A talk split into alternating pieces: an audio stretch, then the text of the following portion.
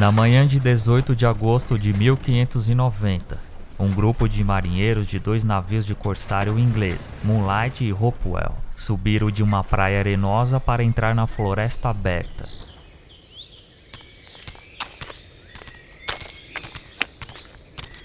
Eles seguiram a liderança de um homem idoso, cada vez mais desesperado em seus gritos. Tem alguém vivo aí? Alguém está me ouvindo?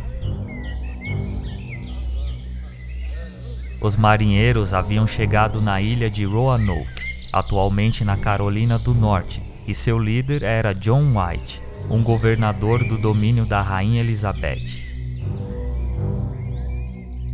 Em 1587, White voltou para a Inglaterra para obter suprimentos necessários para os colonos que haviam invernado em Roanoke.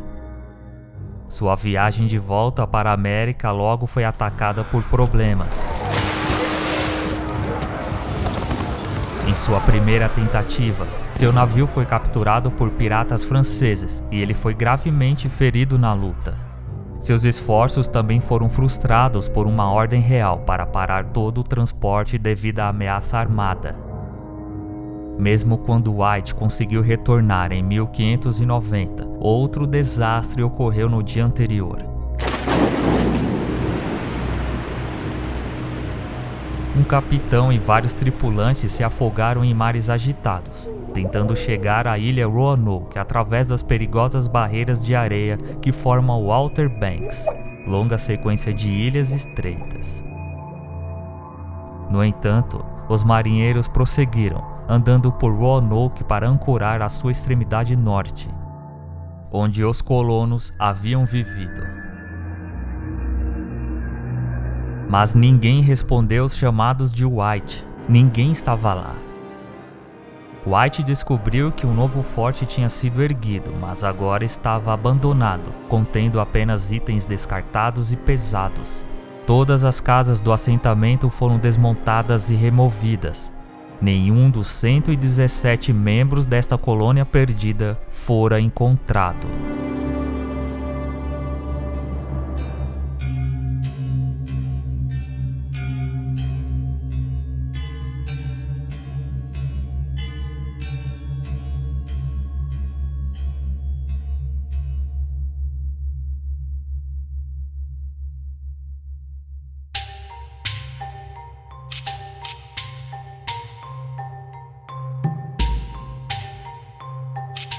O grupo de civis de White não foi a primeira colônia que Sir Walter Raleigh enviou para a ilha de Roanoke. Depois que seu meio-irmão Sir Humphrey Gilbert se afogou em uma viagem à Terra Nova, a rainha Elizabeth transferiu a carta para colonizar a América do Norte para Raleigh. Embora como o novo favorito real da corte, Elizabeth não permitiria que Raleigh liderasse as próprias expedições. Rowley voltou sua atenção para a costa da Carolina do Norte, que se aproxima da rota de Gulfstream que os galeões espanhóis usavam para trazer ouro e prata do México e do Peru. Em 1584, uma única embarcação inglesa chegou às margens da Carolina e logo foi guiada por povos nativos para a ilha de Roanoke. Com base em sua breve visita, Roanoke foi descrita como uma terra repleta de culturas e índios, um novo Éden. Rowley imediatamente enviou uma expedição militar e um empreendimento colonial de um ano, explorando a nova província que ele chamou de Virgínia, em homenagem à rainha. Comandado por Ralph Lane, os soldados deveriam determinar o seu potencial para commodities lucrativos e como base para atacar o transporte espanhol.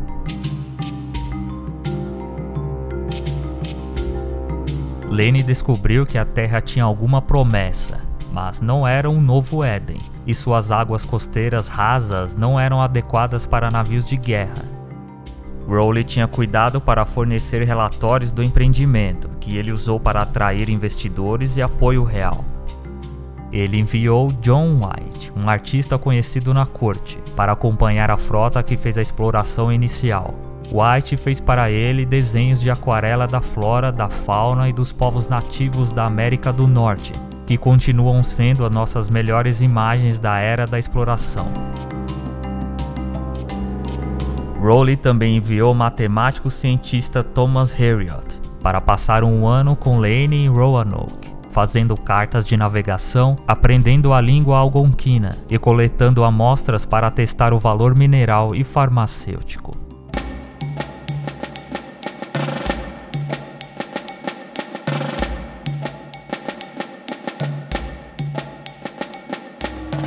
Foi entre o inverno de 1586 e 1587 quando John White, o artista empregado por Rowley, se ofereceu para liderar uma expedição colonial civil para a Virgínia. Em 1585, White tinha estado na Virgínia apenas durante as semanas iniciais da colonização. Então ele não experimentou a privação e o perigo que os homens de Lane mais tarde enfrentaram. A maioria do grupo que navegou com ele parecia ter vindo de Londres, de artesãos e de classes médias. Famílias inteiras se juntaram a esta que seria a segunda colônia, enquanto outros navegaram esperando que suas famílias o seguissem. A oportunidade econômica foi provavelmente a principal razão de sua emigração, embora a liberdade religiosa também tinha sido importante. Os navios da segunda colônia chegaram na costa de Roanoke no verão de 1587.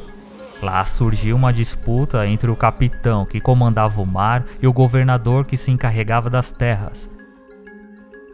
White informou mais tarde que Rowley havia instituído a levar os colonos para o norte da Baía de Chesapeake, em águas profundas, que Lane considerava uma base melhor para os corsários e mais perto das fontes de cobre da montanha e talvez de ouro e prata. O capitão, no entanto, não parecia ter se sentido vinculado com essas ordens e se recusou a levar os passageiros mais longe. Quando o grupo chegou, encontraram o assentamento de Roanoke vazio e o forte em ruínas. Para agravar as questões, um acidente de desembarque levou à deteriorização de grande parte dos alimentos. Depois de tomar medidas para reparar as casas de campo existentes e construir outras, os líderes da colônia decidiram que um apelo direto a Rowley era necessário e que apenas o governador White podia fazê-lo. Antes de partir, White testemunhou dois eventos importantes o nascimento de sua neta Virginia, a primeira criança inglesa nascida no Novo Mundo, e o batismo e a indução como Sr. Roanoke do líder nativo Manteu. Esses dois eventos devem ter sido vistos por White e todos os presentes como o início de uma população de origem colonial e a integração dos índios em estruturas religiosas e políticas elisabetanas. O retorno de John White em 1590 revelou que esta Inglaterra no exterior tinha sido um sonho. Não havia colônia, nenhuma população, nenhum senhorio indiano cristão. White e os marinheiros viram novas pegadas na praia de Roanoke, evidências de que os índios locais eram hostis. Em 18 de agosto, aniversário de Virginia Dare, os ingleses chegaram ao sítio da colônia. Num dos troncos da pilaçada que cercava o forte, havia sido gravadas as palavras Croatan e CRO, nome da amável tribo de Manteu, numa árvore próxima, mas sem a cruz de malta que indicaria um ataque inimigo. No interior da pilaçada, as casas haviam sido derrubadas e havia uma grande quantidade de implementos metálicos espalhados pelo chão, já cobertos pelo mato.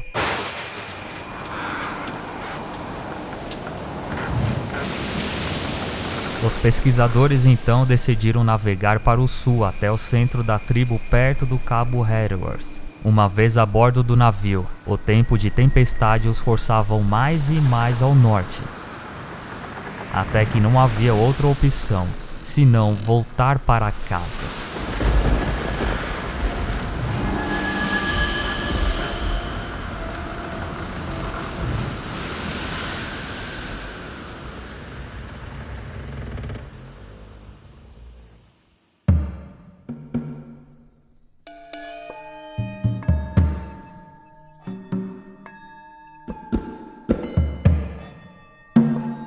Que aconteceu com a colônia perdida? Como todos desapareceram?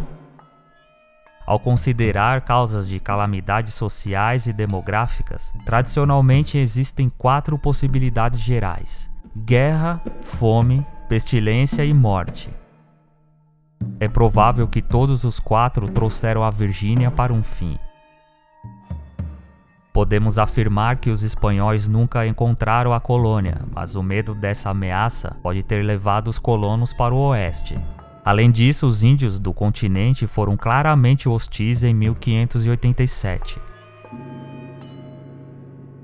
Os soldados de Lane em 1586 enfrentaram uma greve falta de alimentos, e que White em 1587 voltou para a Inglaterra, porque os suprimentos haviam sido arruinados.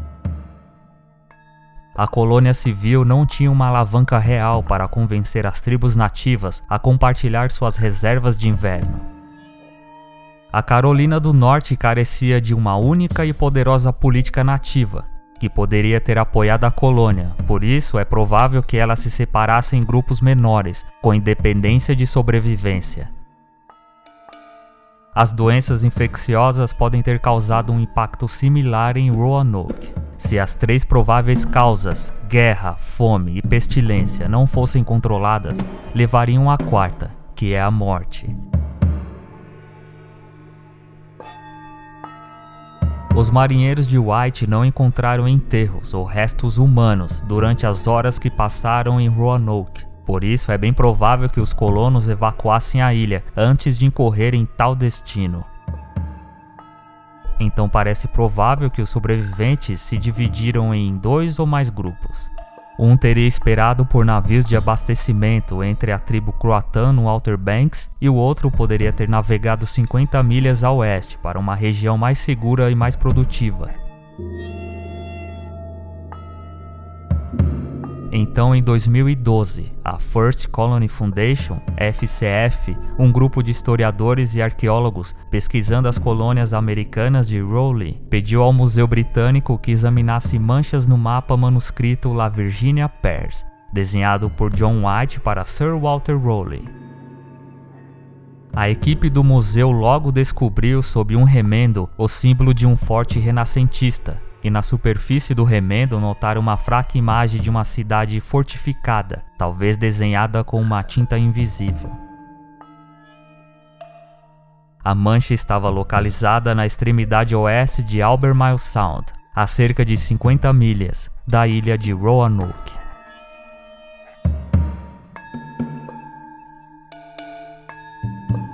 A detecção remota e o trabalho de campo da FCF não revelaram tal fortaleza em uma área de 5 milhas de extensão, mas suas equipes desenterraram objetos de metal e cerâmica doméstica da época, em um ponto adjacente a uma aldeia algonquina contemporânea.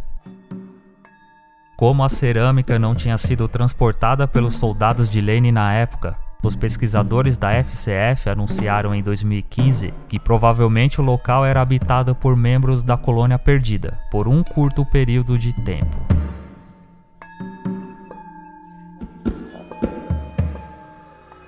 Pesquisadores e arqueólogos ainda trabalham no local, tentando descobrir o que fez a colônia desaparecer.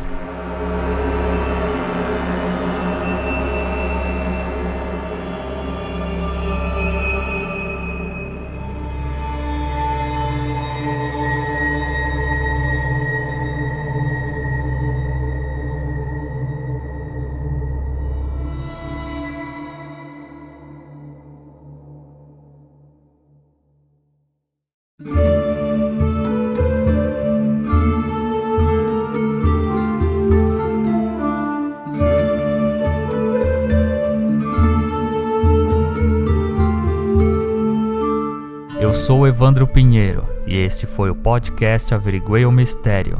Sugestões, críticas, elogios e vale presentes enviem para o e-mail averigueiomistério@gmail.com. Acompanhem o Averiguei o Mistério nas redes sociais: Twitter averigueioM e arroba Evandro Boss. No Facebook através do endereço facebook.com